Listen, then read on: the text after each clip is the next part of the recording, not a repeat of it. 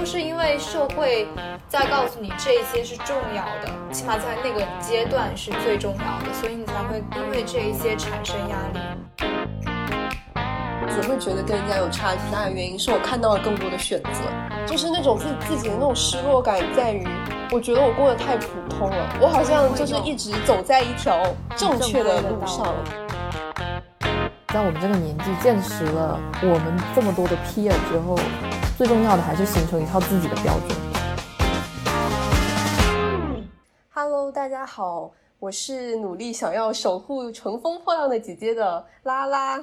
我是过上幸福独居生活的波，我是刚搬完新家还在努力加班的丁丁。今天我们想要跟大家聊的话题是同辈压力。自从我们进入大学，然后逐步进入社会的时候，就会越来越感受到这些来自同伴之间的压力。然后我们觉得，就也挺想跟大家聊聊我们在这个转变过程中碰到过的各种经历和故事。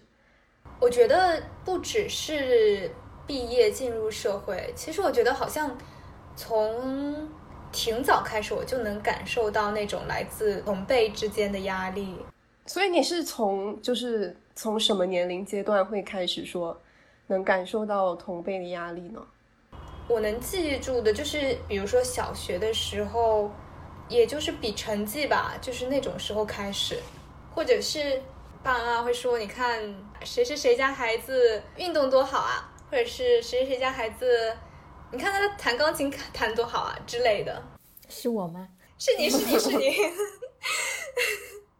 其实最小的时候，大家都没有考试成绩可以比的时候，不就会被爸妈比说啊，谁谁谁比你乖多了，谁谁谁就嗯不会这样子做，然后你看一下人家怎么样做的，你看一下人家怎么会就是这么懂礼貌。因为我小时候是一个很不爱说话的孩子，然后我妈就会一直说我不懂礼貌，看到叔叔阿姨都不喊。然后说，你看人家谁谁谁家的孩子，看到叔叔阿姨都会，嗯，都会主动叫，还会叫他们招待他们，还会给他们端茶倒水什么什么的。嗯，而且我觉得有的时候不不只是爸妈拿你去跟别人比，有的时候其实自己内心也会跟人家比，就是你看到别人成绩这么好，或者是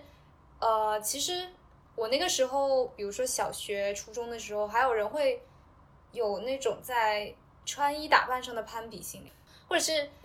比如说看到班上哪个同学特别受欢迎，内心也会有那种比较感吧，会有那种压力存在。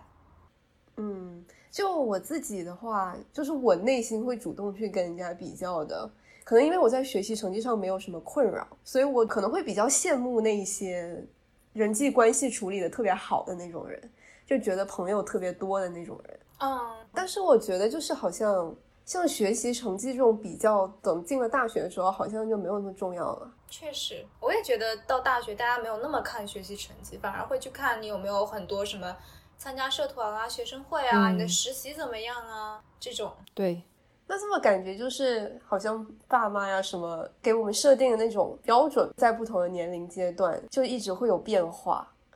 就是拿你跟别人比什么东西。其实好像一直都变化蛮大的。那我觉得也是整个体制、整个教育体制让你觉得成绩已经不重要了，因为这些对你未来找工作影响不没有那么大，反倒是你的好的实习更能补上你不好的成绩，所以大家也不在意了。整个大体制它决定了你应该在意一些什么东西，你要去跟别人攀比什么东西。嗯，确实，我觉得包括比如说小学的时候比学习成绩，然后。大学时候比这些实践活动和实习，然后毕业之后可能你还要跟人家比工资、结婚、生孩子这一些，我觉得都是因为社会在告诉你这些是重要的，在起码在那个阶段是最重要的，所以你才会因为这一些产生压力。对，其实我觉得这个很多时候讲的就是好像你在某一个阶段就应该做某个阶段该做的事。对对对对对，它就是一个阶段性的目标，就是你。还没有成年，你就得好好学习；进了大学，你就得好好的为你进入社会准备。等你真的毕业了，然后你就得马上成家立业，就要开始结婚生子、买房子。就感觉好像就是有一个外界的标准，就告诉你你这些东西一定要达到，然后你的同辈中有人达到了，然后你没有达到，就会变成你的一种压力。所以从这样说，其实好像不管是别人拿你跟别人比，还是你自己拿你自己跟别人比，都是说到底都是因为社会在引发出的这种比较。我觉得可能某一些会是吧，像这种同辈的压力，它有可能会是那种某种社会的标准，然后同时它也有可能是那种因为差异会带来的那种，对，就是你不想不一样。嗯，虽然说我没有跟别人，就是我小时候没有跟别人比过那种什么跟钱有关的东西，但是像我的表妹，她就是从小跟人家比的那一种，就是。看到别人穿名牌鞋子，就一定要自己买名牌鞋子，即使家里其实经济条件一点都不好。然后我觉得，就是她之所以会有这种想要可能买这种名牌东西的原因，一部分也是因为身边有人在透露出自己很有钱的那种信息吧。他会有一种压力，想要表现的我跟你们一样，我不比你们差，所以他就会有这种。动机去想要买更好的衣服，即使说可能家里条件没有那么好。嗯，我觉得这种其实还蛮明显的，特别是进大学之后，因为就是怎么说呢？那本来我也不是来自那种北上广那种一线城市的人，然后到了上海读书之后，就很明显的感觉周围。的同学的消费水平骤然提升，对对对 对，然后大家可能会使用的很多电子产品，就全部都换成了苹果，对对对。但是像以前我的同学们，这些其实并不是多数，嗯，就除了可能你说电子产品之外，还有包括你跟同学出去吃饭，嗯，就有可能对其他人可能就会想吃一些比较贵的，然后你有时候会觉得会比较破费，对啊。人均消费一下子从一二十块，噌的一下上到了七八十一吨。对呀，就像其实最近豆瓣上有一个很火词，就叫什么“小镇做题家”，就就是那一种呃小镇城市，就是二三四线那种城市，通过高考，就是通过努力学习，然后到了大城市的学校读书的那些人，他们。就是从小镇到了大城市之后，就感受到各方面的那种落差吧。就包括可能，即使包括他们本身觉得做的比较好的学习方面，可能都会觉得不如人家。当然，更多包括就是一些可能学习以外的这种条件的差距，就像可能家庭条件、消费水平，然后可能处理人际关系的那种方式。都会让他们就是有一种很大的落差吧。其实我觉得主要还是因为你的圈子换了。嗯，你你小镇的那个圈子肯定是很小的嘛，然后你一下子去到了全国各地汇聚来的那个圈子，自然的那种 peer pressure 就是变成了很多样。而且其实我觉得还有个原因是你往哪个方向走，就是像我觉得我一直是以底。底层人民的身份进入了一个更高的圈子，我觉得每一次都是，所以我会觉得我身边的人越来越优秀，越来越优秀，然后我就会一直有那种自己不如身边人的那种压力在。读本科的时候，我已经觉得身边的人很优秀，大家什么在那种大企业实习啊，然后就是什么学生会主席，然后就到了硕士之后，发现大家就更厉害，什么就做了十年的记者，什么自己创业了。有一个呃服装工作室，然后就是发现大家是真的非常优秀，就是真的会在这种进入新圈子之后，更加觉得自己不如人家。可是你刚刚说的硕士里边的对比的那些什么十年的记者创了一个公司的，他们根本就不是你的 peer。他们为什么不是我的 peer？他们是我同学啊，同一个班上课的。但是你们的年龄、你们的阅历有很大的差距啊！你就不能拿你自己二十岁的经历去跟一个三十岁的人去比，说啊天哪，你是我的 peer，你给我好大的 pressure。那你十年之后你再去跟他比一下，说不定你十年之后做的比他优秀很多。但就算比如说是同龄人，我觉得也有那种，比如说兼职自己创了个什么摄影公司，或者是自己做自媒体特别厉害，这种也好多。其实我有时候会觉得，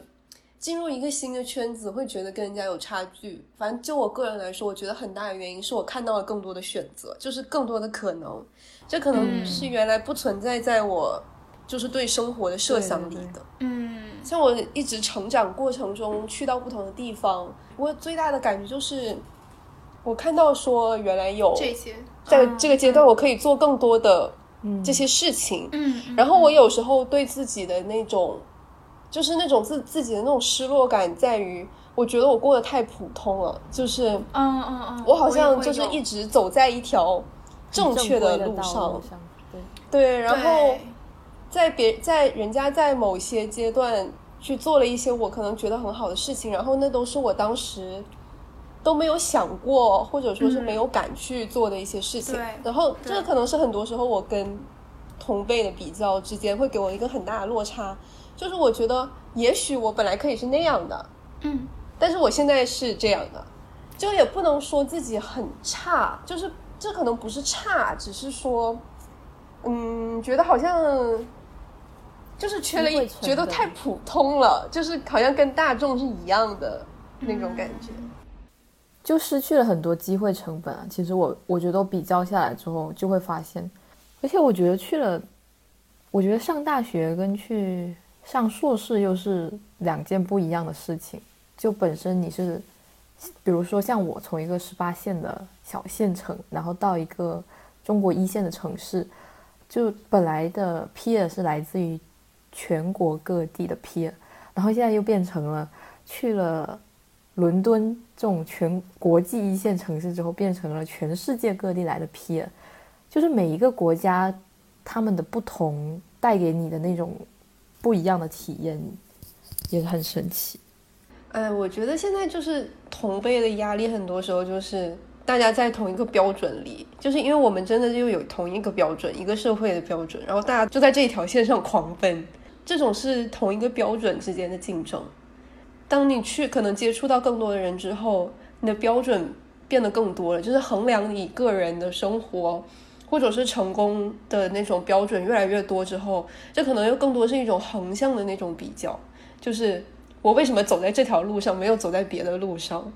特别像媒体当中那些人，我觉得他带给我的更多，也就是就像我去到不同的城市，接触到更多的人之后，一种更多的可能性。就像有些人他自己大学期间，他可能就做自媒体了，然后但是我生活当中可能没有真的接触到什么人，但是现在这种媒体的平台就告诉我说有这样这样这样的。方式，对啊，所以我觉得，我觉得这些别人不一样的经历，以及我们看来他们很成功的那种人生，我觉得对我来说不是一种 pressure，它是一种，就感觉是在多样化了我的人生选择，开眼界，对，真的是开眼界。它就是给了我之后的人生提供了更多的那种选择的道路，而不是说，呃，让我觉得对我目前的人生感到失落。就是其实我觉得，对我而言，看到那些选择的时候，我也不是说失落吧，就是我会觉得，我觉得对我来说反而是压力，不是失落。就是我会觉得说，哇，他们在这个年纪做出了这这种事情，然后我会觉得，我会希望自己也跟他们一样厉害。那你怎么去衡量它的？标准应该是什么？我觉得还是要有一个自己的标准吧，就是就是至少在我们这个年纪之后，有这么多见识了我们这么多的 peer 之后，最终最重要的还是形成一套自己的标准。对，其实我觉得就是很多时候你会觉得有 peer pressure，是因为你自己不知道你想干什么，对对对，就是你只就是你只在追求一个别人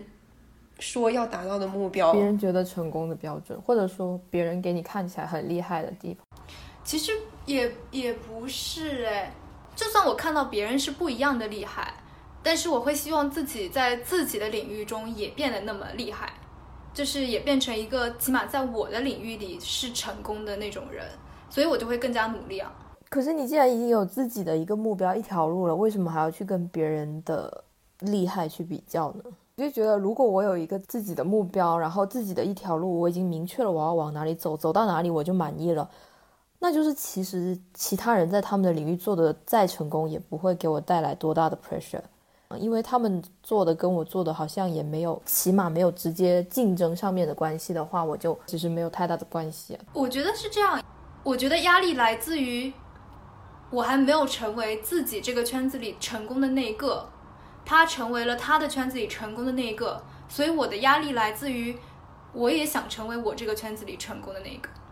哎，其实我觉得倒不一定要用“成功”这个词，因为我觉得成功就每个人有自己的解读，但起码说他就是做成了一些事情。对对对，做成了一些事情那种感觉，更加是这种。所以其实我觉得有时候，有时候我觉得别人很好，其实本身。更深一层的那个思想，其实是我觉得我现在做的还不够。对啊，对啊，就可能也没有说一定跟谁比吧。嗯，也不是说同伴做成的事情造成了我这种，而更多的可能是说，是因为我有我对我自己有这样的想法，对我自己有这样的评价。嗯，然后我去看别人，然后会觉得别人那样，嗯，好棒啊。嗯，所以我觉得，但是我觉得，像很多人就是遭受非常大的同辈的压力，更多还是因为不知道自己想干什么，就可能就会导致说那个压力对你有正面的影响还是负面的影响吧。嗯嗯，就像你你觉得别人那样很好，这种同辈之间的比较对你来说可能就是一种激励，就是激励你去改变你自己。但是，嗯，如果是那种因为同伴做得好，然后。但是自己又没有一个明确的目标而有的那种压力，我觉得可能就会很负面，因为自己就会迷失，不知道自己该干什么。嗯，然后就可能会把自己所谓的那些成功绑定在一些可能世俗的标准上，就比如说家庭条件没人家好啊，然后我家没有这个资源啊。嗯嗯嗯。然后这样可能会造成，就会造成一些负面的影响吧。嗯，而且很容易会去埋怨他人。比如说埋怨自己的父母啊，或者说埋怨自己不够幸运啊，就会开始不知道自己的人生该往哪里走。我觉得，嗯，是，我觉得如果不知道自己想要什么，确实会过得很痛苦。社会其实想要你去比较东西太多了，特别是在你成年之后，你不但要跟人家比工作、比工资，你还要跟人家，就是起码社会所推崇的是你有一个稳定的家庭，你有就是能够结婚生子。然后，如果你不是很明确的说，我不需要自己的工资是最高的，我不需要我一定马上有一个稳定的家庭和孩子，那你会一直活在一种哇，他结婚了，他生孩子了，他工资好高的一种焦虑里面。而且我觉得这种焦虑很有可能会带你去，就是让一些人很做一些仓促的决定，比如说。对哦，我十个同学里面八个结婚了，那我要赶快找个相亲对象，马上去结婚。然后我的同学六个里面可能五个生了小孩，然后他们天天都在聊小孩，那我也要赶紧去生个小孩，跟他们继续聊小孩。啊，对对对，这种会有。我觉得其实甚至包括你找什么样的工作，就像所有人都进互联网，所以我也要进互联网。对对对对对对。天哪！然后所有人都觉得公务员。就是稳定，所以我也要做公务员。福利很好。对对对，我觉得很多决定真的都是在这种压力下做下的。对，嗯，就所以其实我觉得很多那种同辈压力，其实就伴随着现在社会上那种年年龄焦虑吧。哦，对对对，其实这个就回到了我们刚刚对哪个年龄阶段该干什么。嗯。所以其实我觉得出国对我最大的一个改变吧，就是会没有那么重的年龄焦虑，不会真的觉得说我这个年龄就一定要干什么。我也是，真的在美国真的见了特别多，可能生完小孩，小孩进了大学之后，我再回来读一个硕士，嗯，然后也包括见过那种六十岁再再去读博，就是相当于希望把自己退休之后的生涯奉献给学术。对对对。特别像是，因为我爸没有正经的读过大学，所以他其实特别希望能够就是有一个大学的学习。但是现在国内的那种老年大学，就是像兴趣班一样。对对对，嗯，就是它并不是一个正经的，就是读书。对对对，我之前跟我爸说，我同学里面有六十岁的大爷，我爸就特别的羡慕，就是说，哇，人家真的到六十岁还就是真的是正正经经的那种读书，而不是 像被社会当做就只能去做一点老年 娱乐的那种人。养鸟，养鸟，养鸟，种草，种花，遛弯。真的，我觉得真的去了国外，真的是觉得，不管你是多少岁的人，你的人生就是跟，不管你年轻还是老，你们的人生选择都是平等的，就你还是有一样的机会去选择年轻人做的事情。对，就怎么说呢？所以我觉得，你跟这种同辈的比较，就还是看你有没有个人的一个目标吧。但是我觉得，就是国内总体来说，好像在小孩的教育当中，至少 不是很注重告诉大家你需要有自己的追求，你好像就按部就班做好别人规定好的事情。而且其实长辈会有一种对于你不按部就班的恐惧，会觉得你你去试我们没有试过的事情，你万一失败了怎么办？就是他们会有一种对新事物的排斥，特别是像我的表妹，她想做的事情一直都不是非常中规中矩的事情。就他爸一直想让他你随便读个什么工商管理的专业出来帮我，就是接我的场就行了。但是他会想说，我想要去做编剧，我想要去写小说，我想要去做播音主持，家里就非常排斥，就会觉得说这些东西我们家之前也没人做过，你怎么能成功？就是就是会有那种感觉。但我觉得长辈给小孩的那种带来的那种 peer pressure，主要还是有一部分原因是来自于他们自己对新事物的恐惧，以及害怕小孩失败的那种恐惧。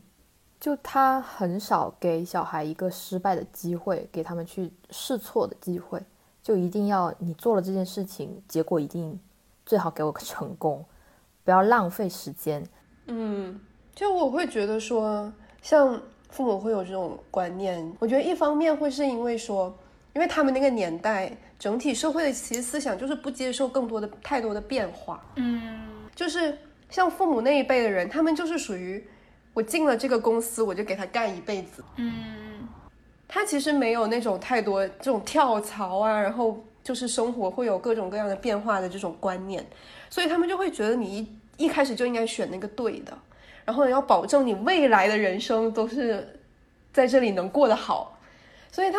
嗯就，但是现在的年轻人肯定就不是这么想，感觉现在的年轻人就是那种自我选择的概念就是强了很多，是，那而且我觉得另一方面可能也是，就是古中国传统的那种观念，就是父辈对小孩的责任感特别的强，嗯，就是而且社会也会要求说父母要对小孩负有非常非常重的责任，就是你的失败就是他的失败，就是那种感觉，就像他没有把你他没有把你教好。那就是嗯他的人生失败了。但我觉得这对于就是父母这个年龄的人来说，其实也有一种同辈压力，就是你看他把自己的孩子带的这么好，我怎么就把自己的孩子带的这么差？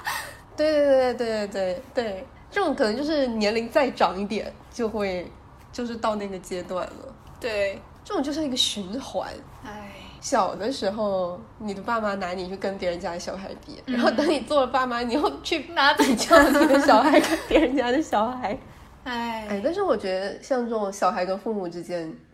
这种事情，其实很容易产生矛盾呀、对啊，就是我不想被人拿去跟别人家的小孩比，嗯对啊，小时候就会觉得，就比如说我跟我姐姐一起长大，那我们肯定就会被一直比较，就是各方面的比较。那我们两个人性格完全就是不一样的。我是比较静的那种，他是属于那种比较跳脱的。然后他从小就会被被骂，就骂说啊，你看叉叉叉就很安静很乖，为什么你老是这样子这么调皮什么的？然后就间接的导致了他很不喜欢我，然后变成了他不喜欢我，他就会对我不好，他对我不好，我就不喜欢他，就变成了父母之间把我们暗自比较，导致了我们两个之间关系不好。有时候我妈又会跟我说说啊，你为什么都这么安静，都不会都不会招待叔叔阿姨什么的，然后你一点都没有礼貌。你看你姐姐怎么怎么都很活泼，然后啊也会也会怎么知道怎么招待叔叔阿姨，然后就会让我觉得，那为什么我是你的女儿，你不如拿她当女儿好了。你为什么要老是把我拿拿去跟他做比较？你是不是比较爱他？你是不是很讨厌我？就会父母把我跟其他的孩子做比较的时候，我就会生出这样的感觉，就觉得你为什么老是觉得别人家的孩子好？你是不是觉得你自己家的孩子很讨厌，所以你才会这么喜欢别人家的孩子？所以就是如果老被拿去跟别人比较的话，会让人觉得自己没有被认可吧？就是。成长过程中有没有受到认可，真的很影响一个人的自信程度。是的，是的，而且我觉得这也很很大程度上决定了他们去如何去应对 peer pressure 的这些，就是来自于同辈之间的压力。就是很多很不自信的人就很容易把同辈的压力化成一种焦虑，本来就很迷茫，没有自己的一套标准，就变得更加焦虑。但是你如果从小有被认可，就是认定说你。做的有一些事情其实是对的，然后你做的选择也是对的，这个时候你就会慢慢的开始形成自己的一套喜好以及讨厌的事情、不喜欢的事情，然后你在面对同辈的压力的时候，更多的是会激励你去说哦，你看大家是怎么努力去达到他们的目标，那我也要应该怎么努力去达到我的目标。对，所以就是我感觉自信的人面对这种同辈压力的时候，经常会觉得哇，你那样很好，但是我也不错，就是就是好像不会真的打击到他什么。就即使他们可能会在看到自己的同辈做的很成功的时候，自己也会感到一些焦虑，但是他起码不会怀疑说他自己现在做的事情是错的。对，不会自我否定。对，就不会发展到自我怀疑、自我否定的程度。这个其实还蛮重要。嗯。我现在很多的朋友，就有一些朋友，就是之前高中的时候，从小到大都是爸妈给他们做决定，然后包括上大学挑专业，全部都是爸妈做决定。然后现在他们就面对着开始要找工作啊，然后要就是毕业之后可能还有逼婚啊、结婚生子这些事情的时候，他们就会在开始犹豫说：哦，那我当时选择读这个硕士是不是错了？我当时是不是本科毕业出去直接工作会更好一些？你看我当时有本科的同学毕业了，现在已经多少多少钱了，然后我现在还在读硕士，然后领的这个国家的补助才多少钱？其实很容易，你就会去责怪父母，嗯，因为那个决定不是你做的，然后你就会觉得好像我的人生是被你绑架的，就很容易去责怪别人，而且你也不愿意去承担那个责任，就很容易去，嗯，自己焦虑就算了，很容易怪罪到别人身上。对对对。然后又开始进一步的自我否定，然后就现在做的事情也做不好，以前也没有做到其他的事情，唉，嗯嗯，所以说我觉得还是要寻找自己的目标，就是建立自己的评判标准，然后就是知道自己想要什么，嗯，比较重要，就是这才可能才是真正能让你怎么说呢？应对。就是社会想带来的那种焦虑，然后同辈带来的那种焦虑的方式吧，就是明确自我。嗯嗯嗯，对自己的自信心也很重要。首先，你在遭遇同辈压力的时候，不要那么轻易的怀疑自己的选择。当自己做下了那个选择之后，一定要考虑清楚后果，以及呃，坚定自己的选择吧。这样，我觉得。在社会中，比较很难避免，就是，但是要明确标准不止一个，所以当你看到别人可能在某一方面似乎不错的时候，也要知道自己在另一方面可能也不差，不比别人差，真的真的很不错。然后，如果压力真的出现了。就是不要让它太过于影响你的生活，变成一个让你自己否定自己的因素，而是努力让它变成一种坚定自己的方向去努力的动力吧。那今天的播客到此结束了，大家下期再会，下期再见，拜拜，拜拜。其实可能真的就是看不到你有这么好的地方，他 真的就是觉得你不行，真的没有看到。觉得你人生就是一滩烂泥，扶不上墙了。真的打嗝，他没有给人，哇，你好厉害，你会打嗝，那你说明我长大了。厉害了。